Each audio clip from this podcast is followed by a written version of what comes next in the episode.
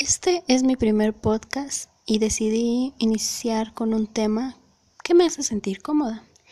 Y no porque sea un tema que domine especialmente, sino porque es un tema del que he hecho un constante uso en muchas de mis reseñas y mis escritos desde que me metí en este mundillo de lo otaku.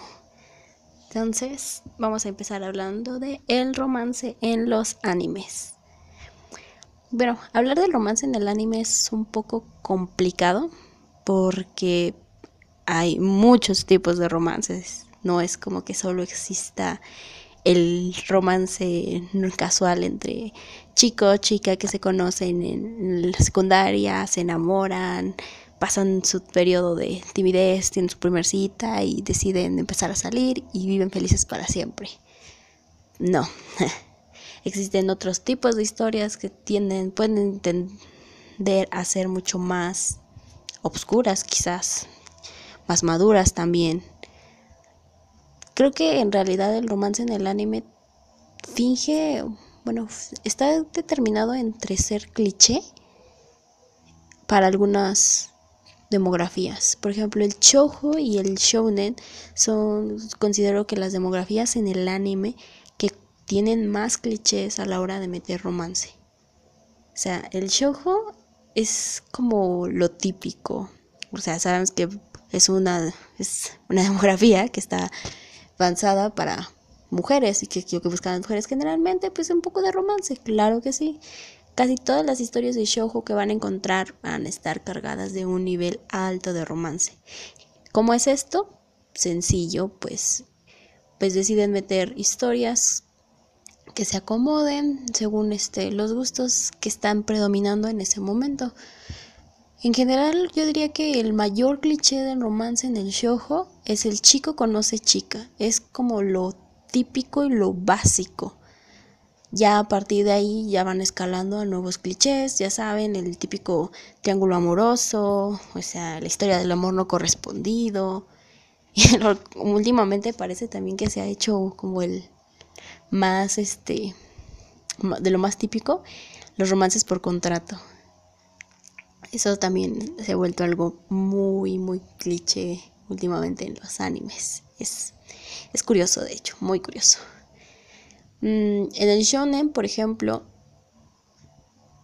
también está cargado de muchos clichés en el romance. Creo que pues el más básico, más típico es este de que el protagonista se enamora, de su amiga de la infancia. Es como, uff, el favorito para incluir, ¿no? O la típica chica que ha seguido al protagonista siempre y que parece que solo tiene ojos para él y al final pues se queda con él. Vaya, vaya la redundancia, ¿no? son clichés que ya hemos visto en Naruto, en Bleach, cosas que pueden parecernos muy fuera de lugar, pero que al autor le parecieron la cosa más normal del mundo de poner y está bien porque es parte de ese pues cliché que no se debe de terminar de perder, porque no todo el cliché es malo, mientras se sepa emplear bien. No olvidemos que si no hay cliché es difícil pues condimentar la historia, porque eso de que se las quieran dar de originales en cada historia, pues está un poco muy raro, porque no se puede además. No creo que exista una historia que pueda ser 100% original o innovadora en estas situaciones. Pueden intentarlo, aparte del cliché. Por ejemplo, eh, les voy a dar un ejemplo de esto del amor por contrato. Este, no sé, no sé, se me viene a la mente coito uso este, esta serie básicamente es como el máximo cliché de este amor de contrato, porque el gobierno te termina imponiendo con quién te vas a casar. Entonces es como de, no tienes elección aquí. Pero ellos lo llevan más lejos con este giro argumental que le trata de dar la originalidad a este ya muy rebuscado cliché. ¿Qué es lo que hace el autor entonces? Dice, ok, vamos a ponerlo así, sí va a haber un amor por contrato y sí vamos a empezar a meter esta idea de que pues son felices los que han este, aceptado esto, pero también hay quienes van en contra. Y entonces mi, mi protagonista va a pertenecer a esta segunda categoría, el que no puede aceptar este contrato. ¿Y por qué no lo puede aceptar? Porque ya está enamorado de alguien más. Y tú dirías, bueno, pues eso ya suena bastante cliché, ¿verdad? Y sí, pero no, porque de hecho el autor lo lleva más lejos, haciendo que inesperadamente el protagonista pues empiece a desarrollar también ciertos sentimientos por la que es su compañera en este contrato matrimonial arreglado. Pero sin dejar de lado pues los sentimientos que ya tenía por esta chica que desarrolló antes de que se le diera este arreglo. Bueno, claramente el autor todavía lo lleva incluso muchísimo más lejos cuando mete ahí un romance rebuscado con su mejor amigo. Bueno, el mejor amigo está enamorado del protagonista en realidad. El protagonista es simplemente pues muy pambazo, la verdad no sé por qué a todas les gusta, pero bueno, vamos a dejarlo ahí. El punto es que el, que el autor se atrevió a innovar haciendo de ese cliché algo un poco más original.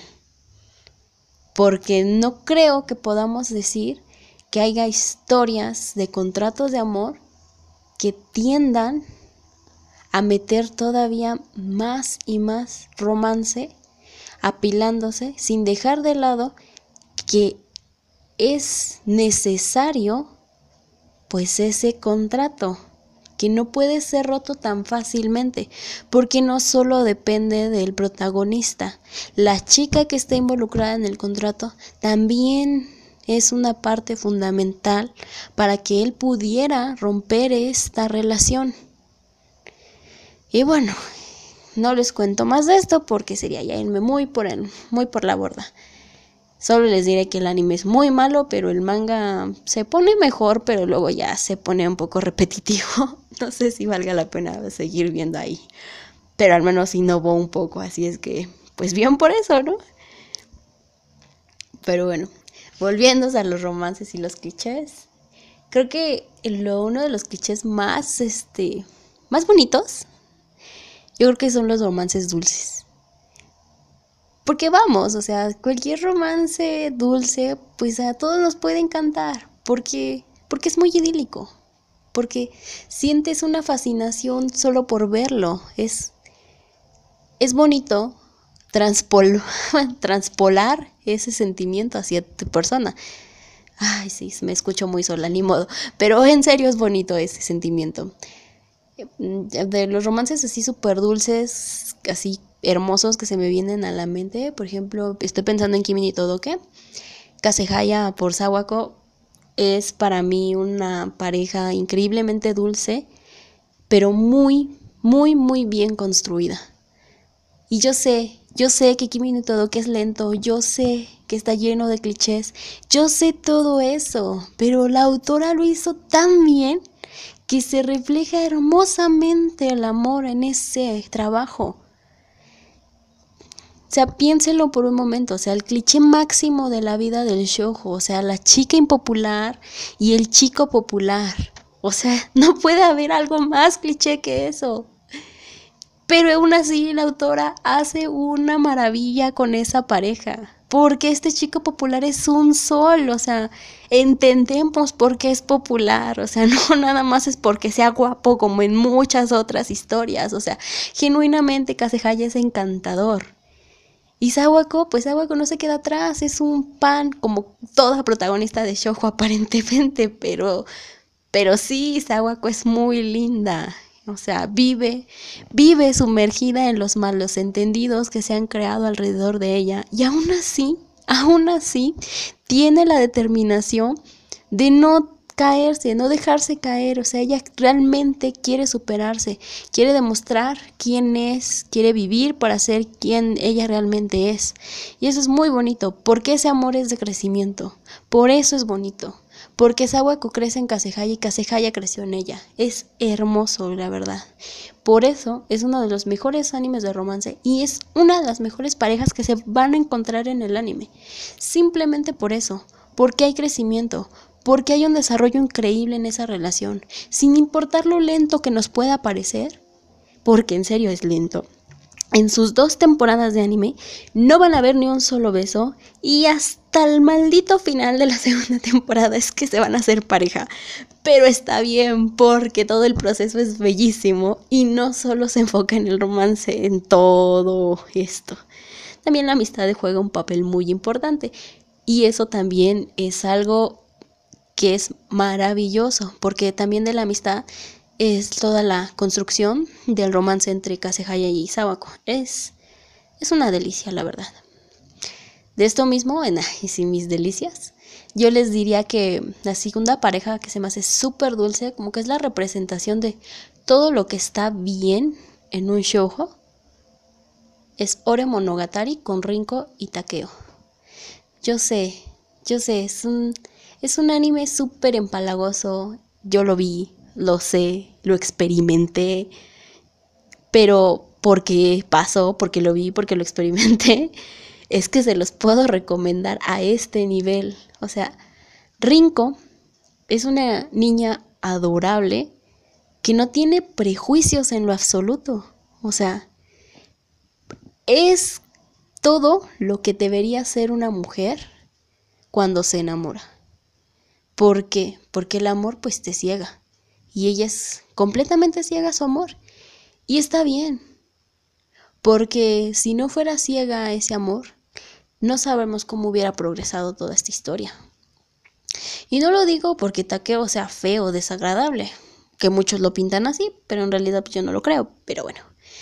El punto es que ella vio más allá de su apariencia, aunque le gusta bastante su apariencia, vamos a dejarlo dicho sea de paso, ¿no? pero no fue lo que ella, por lo que ella se enamoró de él. O sea, no es como que yo, ay, este está grandote, como que sí me gusta. No, ella vio su amabilidad, su caballerosidad, su galantería. O sea, ella se enamoró realmente de e Takeo por quien es, no por lo que es. Eso es algo muy, muy importante también en una relación. Y a lo largo de toda Ore Monogatari lo supieron detallar y construir muy bien. Porque pues cabe destacar que Takeo pues tiene muchas, pues digamos que problemas de autoestima debido a esto. Porque, o sea, él vivió opacado por su mejor amigo. Y no es que sea malo o así. Es solo que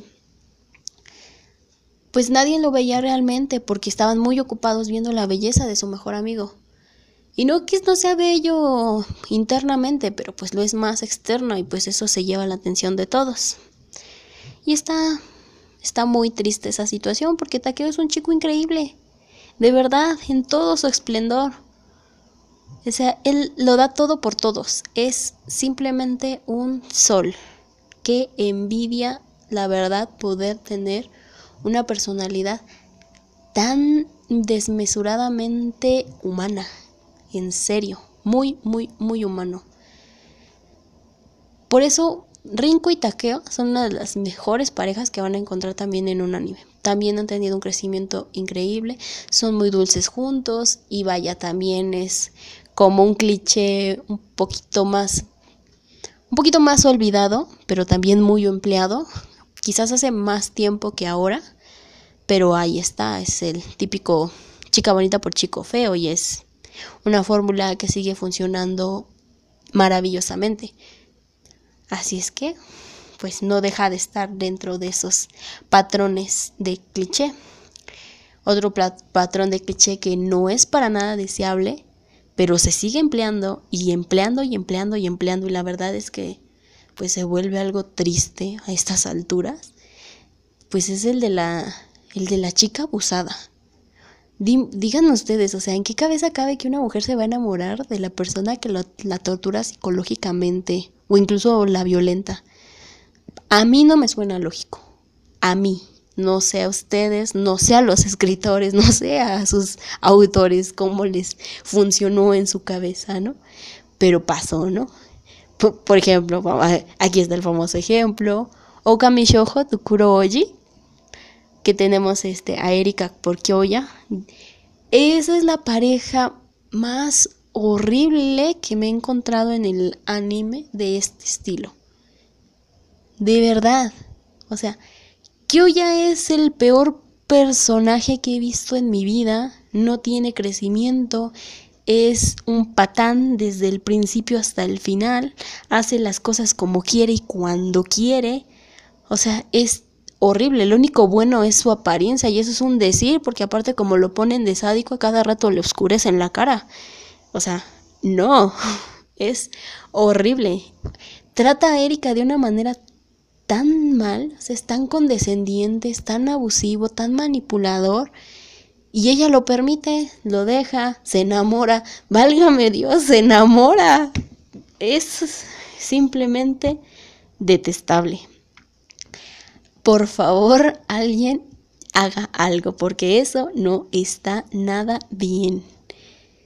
Pero bueno, como dije, son clichés de la historia y pues parece que les funciona. Hay gente a la que le gustó, dijo, claro que sí, yo sí me enamoraba y yo dije, bueno, pues vas, yo no, pero si quieres, ahí está.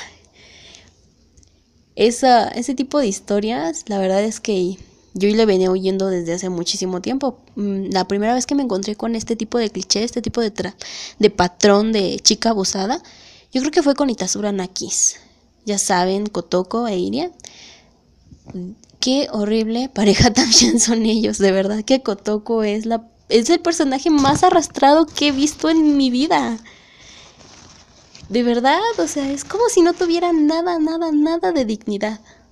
Parece que ella está esperando el momento preciso y justo en el que Irie le dé una bofetada para voltearse y decirle muchísimas gracias. O sea, no, no está bien, no está bonito. Se los voy a pintar así, si no han visto Itasura Nakis. Kotoko ha estado enamorada de este sujeto. ya se me olvida su nombre. Bueno, ha estado enamorada de este sujeto durante bastante tiempo. O sea, es un amor bastante cargosito, la verdad, ¿no? Porque pues arrastrada. Y decide que es momento de confesársele, ¿no? Y le escribe una carta de amor así bien apasionada, llena de cosas. Y dice, ay, no, pues es que me gustas un ching, no sé. La verdad no me acuerdo qué decía la carta, pero le escribió un montón de cosas. El chiste es que decide darle la carta y este jovencito, en lugar de, pues, tomarse su tiempo para leer la carta, ¿no? Yo qué sé, ¿no?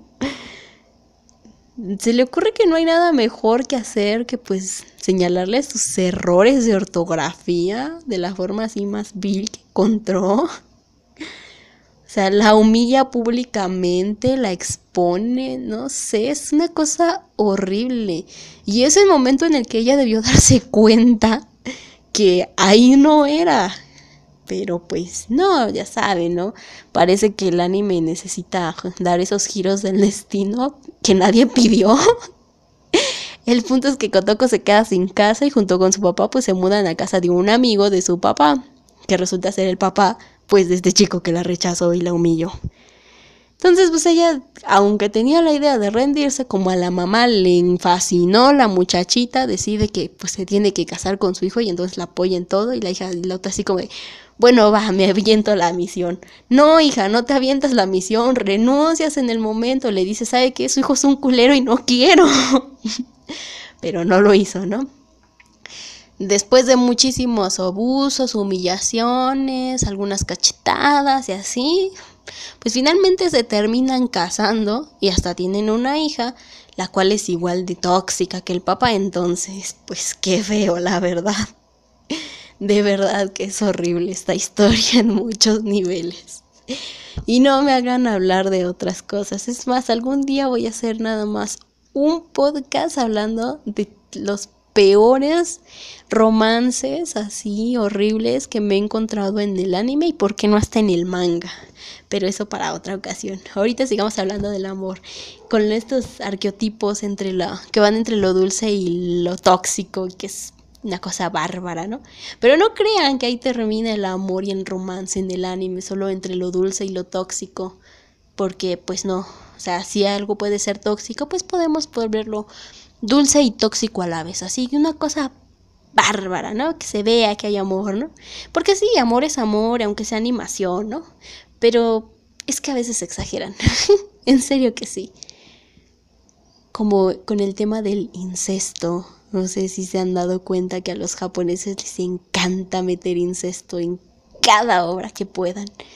Es como algo, uff, que les fascina. No sé por qué, pero les encanta. Yo personalmente como que difiero con sus ideas, pero bueno. Yo no suelo ver muchas cosas de incesto, la verdad, porque no me gusta. Pero pues sí he tenido que, pues, pues he tenido que discernir y pues decidí ver algunas cosas y pues entre ellas me topé con esta obra de Oreimo, creo que se llama así. Ah, qué cosa tan horrible, la verdad. Es que de verdad me resultó muy, muy extraña esta historia, porque la primera temporada no es que fuera mala, pero tampoco era buena, ¿no? Pero pues tenía como pues ese gustillo, ¿no? Como que no estaba tan mal, quizás porque el incesto no estaba tan marcado, a pesar de que sabíamos que estaba, ¿no? Pero como que te daba ciertas libertades. Creo que por eso no me desagradó tanto en ese momento la primera temporada. Aparte que como Team Kuroneko, pues como que me sentía inclinada a seguir viendo, ¿no? Porque venía la ruta de Kuroneko, ¿no? Eso sí me, eso sí me encantó, ¿no? Claro que no me encantó cuando le rompieron el corazón para que este estúpido se quedara con su hermana. Güey, su hermana de sangre. Qué calamidad. Sí, fue una calamidad. En serio que no sé cómo vi ese final sin sacarme los ojos. Horror. No, gracias. Otro, ah, pero no, ¿saben qué? Sí hay un incesto que sí se me hizo bonito, a pesar de todo. ya sé, me estoy contradiciendo, pero es que sí lo hubo. Dios, ahí está mi gusto culposo, porque sí, siempre tenemos que tener uno. Ese gusto culposo es nada más y nada menos. Me enamoré de mi hermana pequeña. Bueno, yo te los traduzco el título porque la verdad no me acuerdo cómo se llama en japonés. Aparte que yo lo vi en español, ¿no? Bueno, el título, no el, la ova, porque es una ova, sí la vi en japonés. Bueno, como sea.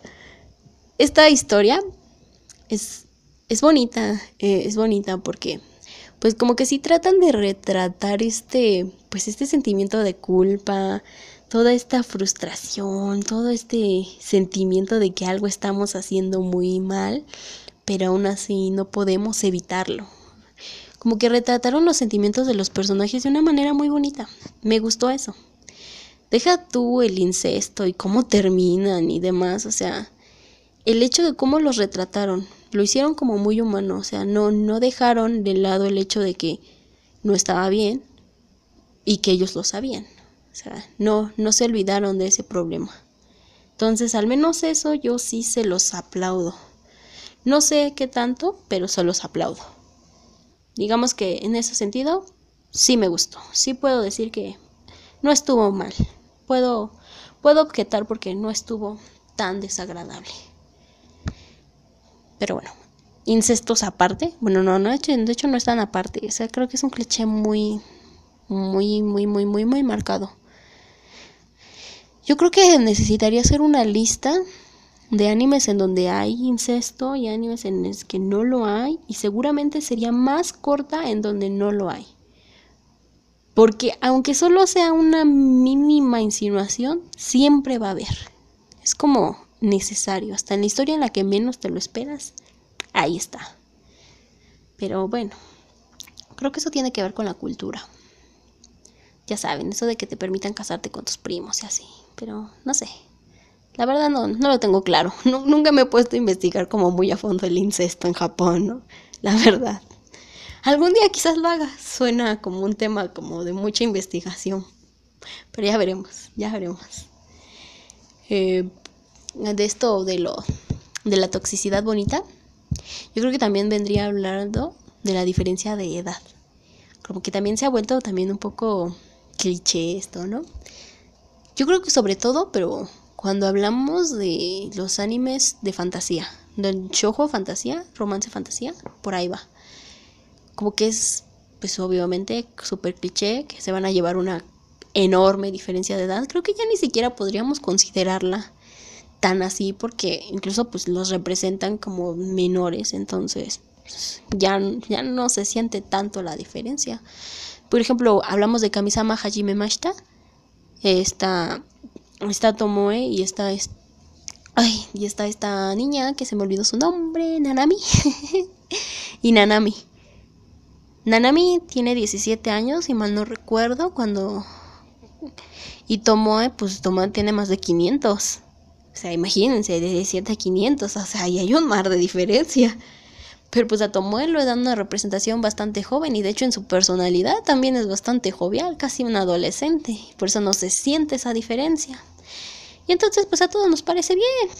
Pues, ¿Cuál es el problema?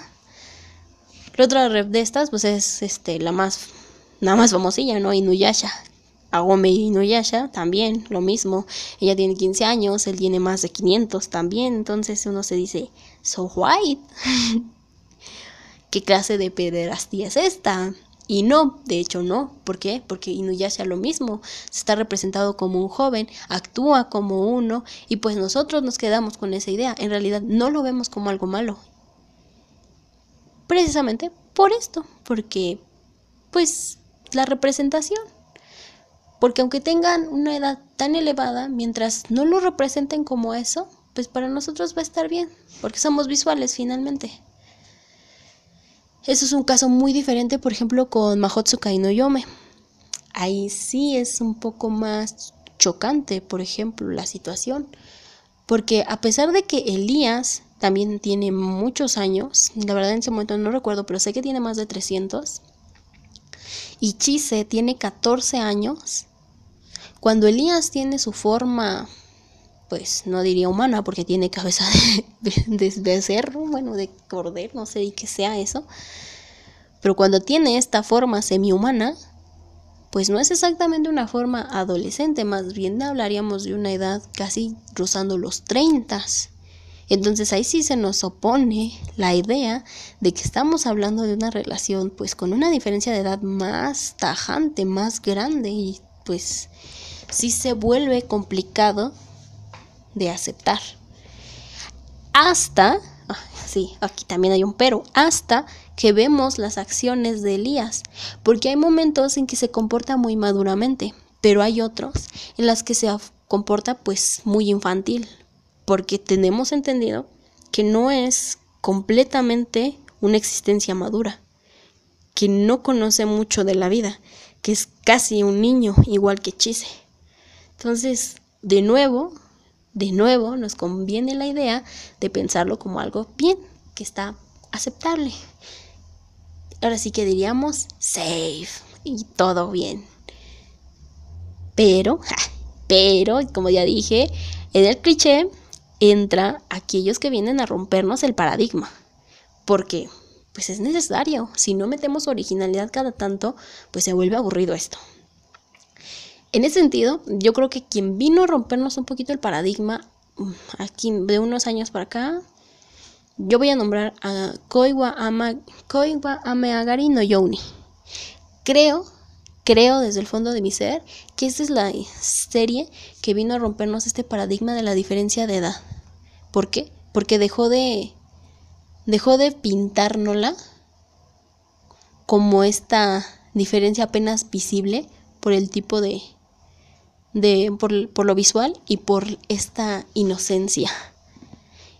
Pero ojo aquí, porque la diferencia de edad en Koiwa Meagari no Youni sí es bastante grande, son como 30 años de diferencia. Akira tiene 17 años y el gerente Kondo tiene 47 o 48, no sé mal recuerdo.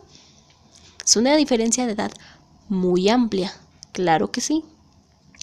Pero, pero, la cosa con este romance es que nunca llegó a ser un romance.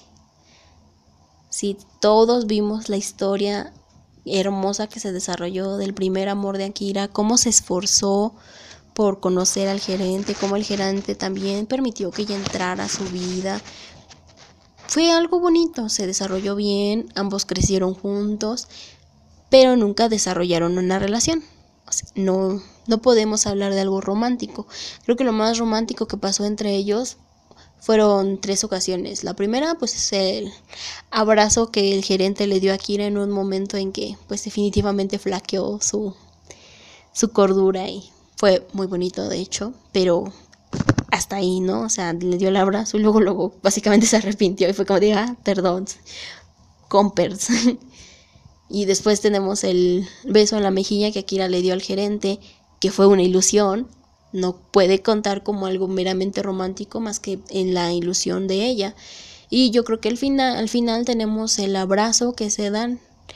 Pero eso también me parece que es parte de una ilusión, pero por parte del gerente, que es como la despedida que se están dando, porque Akira finalmente va a poder avanzar y él también, pero hacia diferentes caminos. Creo que en ese sentido es algo muy bonito, hasta ahí quedamos y estuvo bien, innovaron en lo que tuvieron que innovar y se despidieron de la forma en que se tuvieron que despedir, no arruinándolo, metiendo a la fuerza una relación, porque sí, no era necesaria. Lo que quería hacer el autor lo logró, simplemente nos demostró que también un amor no correspondido por alguien mayor a nosotros nos puede traer un crecimiento muy grande y también nosotros podemos dejar ese mismo crecimiento en la otra persona. Y está fabulosamente bien. Por eso les digo, un poco de original en el cliché de la edad no queda nada mal. Se sabe agradecer, muy bien hecho. Como sea, eso es un poco lo que yo diría sobre esto. Y de hecho, un poquito hablando de este cliché de la diferencia de edad, yo creo que también podríamos hablar de los romances maduros. Ya saben, cuando nos desviamos un poquito del shoujo y entramos al Jose, ya saben cuando entramos, nos adentramos a estos animes con un tinte más adulto, por así decirlo, que nos tratan de demostrar un amor diferente, más maduro, más, más pausado. Y el ejemplo que, por, bueno, el ejemplo más sobresaliente que se me viene ahorita, en este momento, es este nuevo anime que está, que se está transmitiendo, Sin Yesterday for You, for you. Personalmente, solo me he visto los primeros capítulos, así es que no puedo hablar completamente de la historia, pero lo que sí puedo decir es que mm, es Sin for You ya es una historia de hace muchos años, de hecho, apenas está animando. Y es una de las que nos empieza, bueno, podríamos decirse que la que empezó esta pauta de los romances de los romances, pues digamos, maduros y que siguen ciertas bueno, siguen ciertas líneas. Pareciera que el amor maduro que nos retratan en el anime está diseñado específicamente para que nos desviemos hacia el anhelo y la dependencia. No sé si lo han notado, pero es algo clásico para cuando hablamos de un anime maduro de romance. Es como si el amor cuando crecen solo está dedicado pues a anhelar y a esperar, a depender. No sé, es algo muy muy extraño, pero al menos es como lo más que he notado yo en estos en estos animes cuando se tornan más maduros. En Sinchester de For You, se los digo, yo creo que el ejemplo más más que se me viene a la mente es el de la maestra. Ella, por ejemplo, vive en el anhelo y en la dependencia del amor que se le fue. O sea, no puede avanzar por eso. No puede recibir amor, no puede dar amor porque está, pues está clavada ahí, atrás. Y parece que todos los demás de la historia, bueno, hasta donde yo vi, la verdad, les digo, no me hagan mucho caso a partir de esto, porque yo nada más vi hasta cierto punto. Pero a partir de esto, los personajes, bueno, el personaje principal parece que nada más va a poder crecer en base a que este personaje pueda, pues, despegarse de eso lo que vuelve a generar una dependencia. Válgame, no salimos de eso. En ese sentido, por ejemplo, también puedo hablar de una historia que sí me es más familiar, que sí me vi completa, incluso el manga, pero pues sabemos que no tiene final, hablo de Nana, ya saben. en este romance maduro, por ejemplo, cuando hablamos, no voy a hablar de Nana y de Ren, porque aunque me gustaría, no, no es para donde voy. Más bien, yo creo que les hablaría de Hachi y Takumi. Porque si hay algo tuvo su romance de ellos. Dejen de lado que no me gustó, porque no me gustó de hecho, pero dejando de lado eso, algo que tiene su romance es que trataron de hacerlo, bueno, trataron de hacer que Hachi tomara la decisión más madura al quedarse con alguien que sí le podía proveer, pero que finalmente no estoy tan segura que pueda o no amar. Y lo digo porque Takumi, en menos en el momento en que Nana lo eligió, pues no la amaba a ella. Simplemente, pues pasó, ¿no? Entonces, pues sí se vuelve un poco extraño eso, porque parece que los dos van a crecer en un anhelo hacia las otras relaciones en las que estaban. Y no, no parece ser algo justo para el desarrollo de estas futuras relaciones. Hasta el momento no puedo pensar en una relación madura que sea pues más bien del tono dulce que pues uno quisiera pensar, ¿no? Es como si estas relaciones maduras nos empujan hacia esta desesperas, desesperanza. Porque también se me viene a la mente 5 centímetros por segundo. No sé si se acuerdan, ¿no? Esta historia donde pues nos cuentan en tres momentos la vida de nuestro protagonista y en cada momento solo hay dependencia y anhelo, y anhelo, dependencia y anhelo, no, no podemos salir de eso, ni siquiera al final, o sea, al final es una nota triste, amarga, ah, no sé, es desesperanza, es la vida misma, vaya, o sea, sí lo retrataron muy bien, sí, es muy desesperanzador, pero pues es que no, no puedo pensar en un romance maduro que nos dé algún deje de... Ok, sí se puede ser feliz más allá de los 30. pero bueno, pensaré en otros ejemplos. Se me viene uno de manga, pero en realidad yo creo que es más porque es comedia, ¿no? comedia romántica y entonces por eso. Y aparte la protagonista pues actúa como jovenzuela y entonces pues no. Digamos que ya no cuenta así. Bueno, y de, bueno, de esto del amor maduro, les quería hablar porque creo que una de las formas también de, pues de, ¿cómo se diría? Mm, ¿Cómo lo dirían? Representar, dibujar, señalar, no sé, bueno, ya, representar, una forma de representar amor. Yo creo que también es a través de el erotismo. Creo que es algo pues como muy fundamental también en una relación, algo erótico. Y, y si hay ejemplos de erotismo en la animación, de verdad que sí, hay cosas muy bonitas en ese sentido. por ejemplo, me viene a la mente Paradise Kiss. Creo que, que, yo creo que está cargado de un fuerte erotismo muchas de sus escenas. Su protagonista y este es como muy es como muy infantil, pero va creciendo, madura muy bien. Tiene algunas escenas de este de cama con el prota, hombre, y es muy bonito porque no es este porque no es fanservice, vaya. O sea, realmente lo impregnan de erotismo. No no es una escena para representar pues sexo, es una escena para representar amor. O al menos entrega, porque no sé hasta qué punto podamos hablar de amor también en esa pareja. Pero ese no es el punto nuevamente. Yo creo que la representación del erotismo en la animación se ha perdido.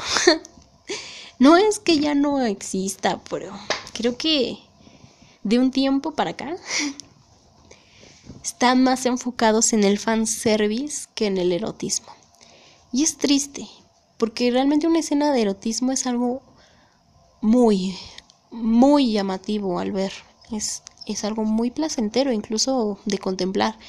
Y no, no lo cree, no, no es para que se anden tocando ni nada, es porque visualmente es muy bonito, es, es entrega, es pasión, es una conjunción muy bonita. En cambio, el fanservice, pues es solo, pues nada más para mostrar, no es algo que te llene ni siquiera. Se los digo especialmente porque las, los animes de la actualidad que tratan temas maduros, por así decirlo, que quieren incluir sexo, pues ridiculizan mucho la idea del romance en el sexo. Lo hacen ver muy muy osco, no no hay erotismo ahí, no hay algo, no hay verdadero sentimiento y eso es terriblemente patético, porque en realidad el sexo es una parte muy importante de una relación. O sea, no, no pueden representar algo tan importante como algo tan vacío e inocuo. Es completamente aberrante. Se los digo especialmente en el caso, bueno, yo la verdad este también voy a tener ciertas reservas porque no me vi completo el anime y no me pienso leer el manga porque hueva. Domestic Nakanoyo. Nada más me vi unas partes. Sorry. Pero las escenas de pues digamos eróticas que tratan de mostrar no son para nada eróticas. Es un fanservice descarado y es triste que las personas crean que realmente eso es maduro y erótico, porque no lo es. Como dije, es más bien un fanservice descarado, muy, muy, muy, muy mal hecho. Lo mismo pasa en Kusuno Honkai. Ese sí me lo vi completo y déjenme decirle que es aberrante también tratan de, bueno, tratan de incluir el tema del sexo como algo normal, como algo que pasa en las relaciones, con lo que se crece y está bien, o sea, hasta ahí todo bien, la idea es fabulosa, claro que sí, el sexo es algo natural en una relación, no tenemos por qué tenerle miedo. Sin embargo, la forma en que lo representan, Dios, no, por favor, hagan algo con esas escenas, porque son descaradas y menos de lo que quieren, bueno, lo que quieren decir, no lo están transmitiendo. Porque estamos muy este, ocupados viendo cómo se están dando el lote dos tipas, en lugar de concentrarnos en lo, pues en lo importante del mensaje, en esta idea de que no debemos escapar del contacto físico en una relación, que es algo importante, que es fundamental. Pero bueno, lo dejamos de lado. Ahí está el fanservice descarado, les gustó, qué bueno, entendieron el mensaje, no bueno, ni modo, vamos a pasar a la siguiente escena y vemos más de esto. No, no se trata de eso, por favor, sean más cuidadosos al hacerlo, porque realmente necesitamos entender que es una parte muy, muy, muy importante el demostrar que una relación cuando crece a lo, a lo sexual debe estar cargado de cierta de ciertos tintes de fascinación, de éxtasis, no sé, es algo diferente a lo que nos están mostrando. No es simplemente ver a dos personas besándose y verlos con morbo, porque no se trata de eso. Pero eso está hablando del erotismo y los avances maduros y demás, ¿no? Y de eso, precisamente con este fanservice descarado que nos muestran últimamente, yo creo que conviene hablar también de los harems. Sí, los harems son un nido de fanservice, o sea, parece que solo se crearon para eso. Aquí hay un nuevo harem, vamos a meterle fanservice para que funcione descarados, en serio, que descarados. ¿Cómo pueden hacer eso? No todo es fanservice en la vida, pero bueno. Pero mi problema con el harem, de hecho, no es el fanservice. O sea, sí está muy mal que lo metan tan descaradamente, sí es horrible, pero bueno, no, ese, ese no es mi problema con el harem. Mi problema con el harem, yo creo que es el poliamor. Y no es que yo sea una santa puritana y solo crea en la monogamia, porque no. Mi problema con el poliamor en los animes es que son ridículos, vaya, en serio, ¿cómo pueden hacer eso? Es aberrante, de verdad. O sea, ¿se han detenido a ver los harems? El tipo es la cosa más patética que hay en la vida y hay como 20 chicas enculadas por él. ¿Por qué? ¿Quién sabe? Pero ahí están detrás de él.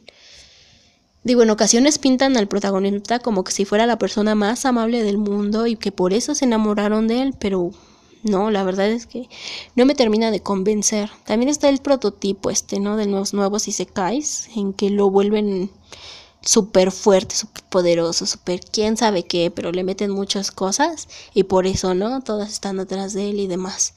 Pero yo me digo, o sea, no se enamora solo del poder, o sea, solo, solo es en base a eso. Y la personalidad, ¿qué? El cómo te trate, ¿qué? Lo que hizo por ti, ¿qué? O sea, porque no lo entiendo, la verdad. Ese es mi gran, gran problema con el amor en el harem. O sea, no está justificado. No hay forma de que caigas en el amor por esos personajes. Es, aberrante, ciertamente es aberrante. Y pasa lo mismo con el harem inverso. ¿Para qué nos hacemos tontos? La verdad es que el harem inverso es otra forma muy patética de mostrarnos que simplemente es para rellenar historia. O sea, no importa lo patético que sea la chica, vamos a meter a chicos guapos que hagan su trabajo y órale. No, no está bien. O sea, la protagonista al menos tiene que tener carisma, tiene que haber una razón para que nos guste. Si no, pues, qué vacío, la verdad. Qué inocuo. No, no conviene. No me gusta.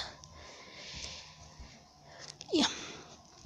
Pero bueno, el poliamor y todo eso, pues, pues no, digamos que no ha tenido una muy buena representación en el anime. Creo que actualmente estoy viendo Hamehura, ya saben, la villana que reencarna y se vuelve la nueva protagonista, porque pues ya se, ya se enamoraron todos de ella, ¿no? Bacarina, sí, todos amamos a Bacarina. Y sí, Puedo decirlo ciertamente, todos amamos a Bacarina. ¿Por qué? Porque ella sí se dio a amar. Ahí sí hay una razón para que los personajes se enamoraran de ella, que básicamente también es un poco torpe la razón, pero existe. No fue al azar, no nada más fue porque, ay, bueno, ella es la prota, hay que meterle harem. No, les dio una razón. No es como que nada más se hayan enculado y encaprichado y hasta ahí estuvo chido. ¿Por qué no? Hay razones está muy padre eso. Por cierto, tengo que ver el capítulo de esta semana. Dicen que está muy bueno. Ya hablaremos después. También déjame jura. Con el amor en el anime ya vimos que se puede se puede ir diversificando en muchas cosas. Y finalmente llegamos a esto del poliamor, que no es la única expresión de amor digamos este moderna que tenemos este ahora pues ni tan moderna, ¿no? O sea, es algo como que ya ya tiene su tiempo, ¿no? Nada más que parece que apenas decidimos ponerle nombre y hacerle hacerle su uso para que funcione bien. Pero bueno. Yo creo que otro tema del romance en el anime que falta discutir sería el tema de los romances homosexuales. Porque existen existen. Y en este caso, pues sabemos que hablamos del yaoi y el yuri, no nos hagamos tontos. Pero con la diferencia en que ambos tienen una representación muy diferente del romance. Y parece que en general es como si el romance, el romance heterosexual y el romance homosexual funcionaran en dos ejes completamente diferentes. Sí, me explico. Yo soy como más tirándole al yaoi, la verdad, que al yuri. Entonces voy a utilizar más ejemplos en el yaoi, así es que perdón. Bueno, a diferencia del romance heterosexual, en el romance homosexual tienen esta tendencia a siempre clasificar a los personajes como el dominante y el pasivo, ¿no? Es como obvio. Es, yo creo que es lo único que se refleja aquí en el romance hetero que fuerzas necesita tener esa representación femenina y masculina. ¿Por qué? No sé, pero ahí está. Ya teniendo esta representación, entonces es cuando ya pueden generar sus propios clichés. Generalmente están basados en el abuso, en el poder, que hay muy poco que puedan este, retratar un romance como más dulce, más tranquilo, más calmado, más pausado. No que no lo haya, porque sí, claro que lo hay, hay ejemplos muy buenos. Pero en general el yaoi tiende mucho al abuso. Las razones, pues, quién sabe. La verdad es que no, no podría, no podría aseverar nada. Tal vez tengan que ver con la época en la que se desarrolló y los primeros clichés que se hicieron y cómo de ahí pues no, han no parecen querer salir, porque pues, son fórmulas que les han funcionado, yo supongo, y por eso pues han decidido continuar. Otra razón quizás es porque, pues digamos que resulta como un poquito más deseable, y es una forma horrible de decirlo, pero bueno, digamos que resulta más deseable ver este tipo de historias de abuso cuando son entre parejas, digamos que con la misma, pues la misma control de fuerza, por así decirlo. Porque no es bonito ver a un hombre golpeando a una mujer. Pero cuando un hombre golpea a un hombre es como de, ah, pues me, ¿no? Entonces no pasa nada. Güey, sí pasa, ¿no? La violencia es violencia y si están en una relación no debería de pasar. Pero bueno, seguimos con lo mismo. Son parte del cliché, parte de los patrones de amor raros que tienen. Pero bueno, eso es solo decir. De hecho, yo creo que algo que tiene el romance homosexual en la animación es que nunca, nunca he visto que se ha retratado de manera normal. O sea, es como si tuvieran que meter a fuerzas un estereotipo. No, no hay forma de salir de ahí. O sea, siempre, siempre tiene que existir el estereotipo. ¿Por qué no pueden representar una relación homosexual de una manera normal? ¿Creen que los homosexuales realmente son así? Es horriblemente tonto pensarlo. finalmente, lo que quiero decirles con esto es que la peor forma de representación de amor que hay en el anime y no porque sea fea, sino por cómo la estereotipan, yo creo que es en las relaciones homosexuales. Sobre todo en la de hombres. Realmente es algo muy raro de ver, es muy feo de ver. Se los digo, bueno, yo creo que a mí, por ejemplo, se me viene a la mente eh, Hitori Jime My Hero. Eh, tiene dos parejas principales, bueno, digamos que solo una, pero dos al principio que es el hermano menor de el profesor y su compañerito de clase, ¿no? Esos duran los primeros capítulos con su historia. Y pues es lo mismo, o sea, pinche representación fea de romance entre dos compañeros de clase, que nunca se da así, pero bueno. Luego tenemos la historia del maestro y el alumno, y entonces pues ahí es cuando todo se pone bien turbio. Porque generalmente, pues, si tú lo vieras en la, en, la realidad, sería como de, güey, no. Pero como es anime, todo está bien. Y tú dices, bueno, está bien, vamos a pasarlo por alto, vamos a decir que está bien, vamos a ver qué pasa. Y la verdad, la verdad, es que fue bonito. Porque lo romantizaron muy bien. Sí, tiene abusos, sí tiene muchas cosas que no deberían pasar, pero con toda la idea romántica que le, que le metieron, que nos vendieron, que compramos, la verdad es que termina siendo una historia de amor bastante bonita. Hasta ahí. Pero, pero, porque sí, siempre debe haber un pero, al final nos queda claro que solo es bonito porque está pasando en dentro de una pantalla, no porque realmente pueda, pueda ser bonito fuera de esta no esa dependencia que se genera entre los protagonistas, esa pues esa diferencia marcada de edad, el hecho pues, de pues esos roles de poder que tenían, pues no no creo que funcionaran en la realidad, más que de forma pues muy mala. La verdad que clase de final pues podría tener una historia así más que algo malo.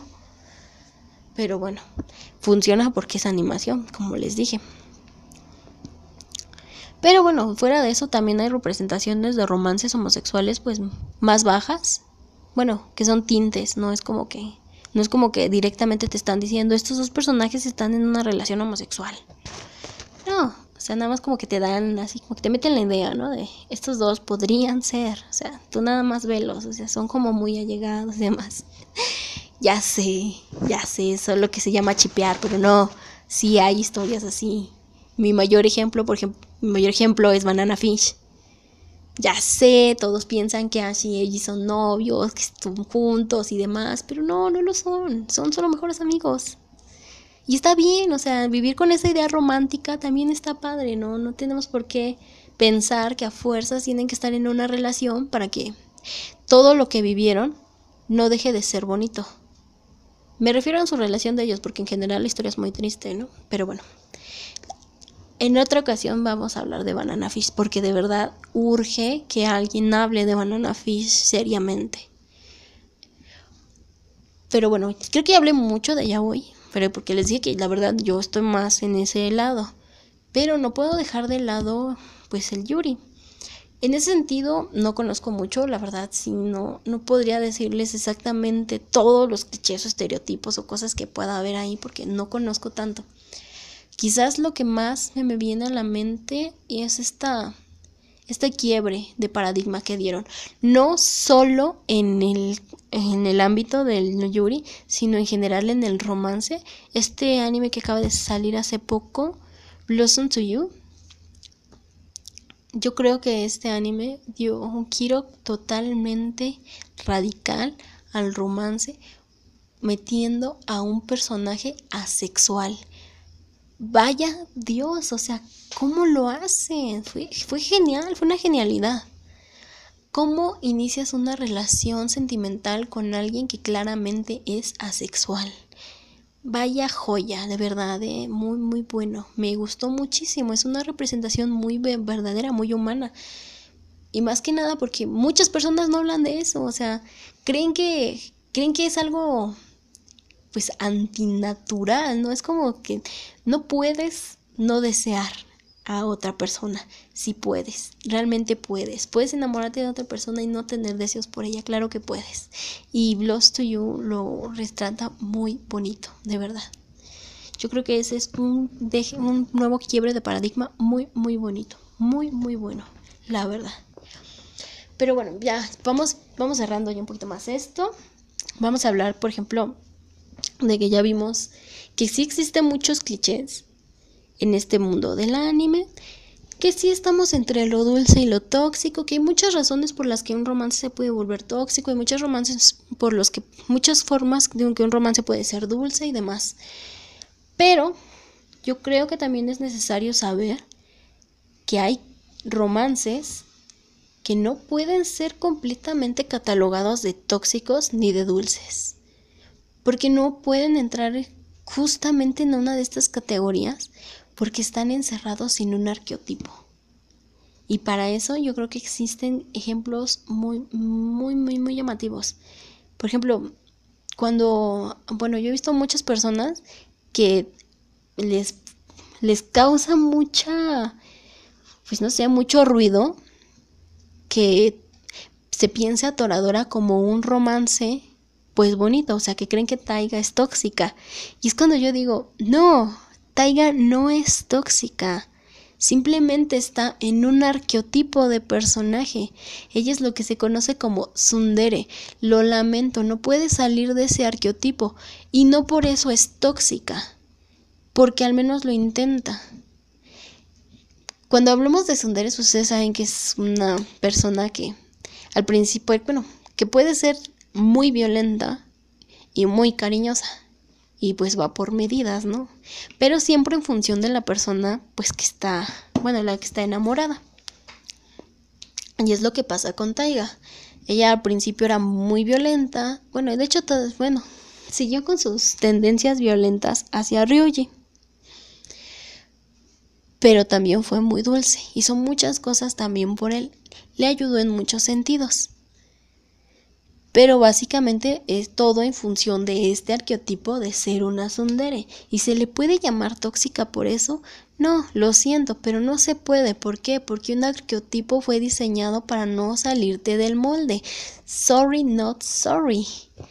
Entonces, es difícil hablar de este tipo de romances cuando caen en el arqueotipo como algo tóxico o algo dulce, porque pues ya no suena como como plausible, ya no tienes los elementos para decirlo, porque no es como que pudieran actuar de otra forma, porque ya estaban hechas de esa forma.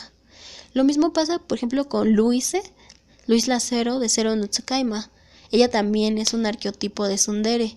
Sí, maltrató muchísimo a Saito y también lo trató muy bien. Y todo en el arqueotipo del, del Sundere. Entonces, ¿podemos decir que Luis también es tóxica? No podemos, porque también es parte de su arqueotipo. Entonces, en todo caso, el arqueotipo es el tóxico. Y pues sí, ¿no? ¿Quién hace este tipo de arqueotipos? Pero bueno, ya, ya es algo que se ha hecho parte de la cultura, ya no podemos eliminarlo, ya está arraigado. Y no por eso podemos decirles tóxicos, porque no lo son. Y lo mismo pasa con los cuderes y las yanderes. Lamentablemente sí.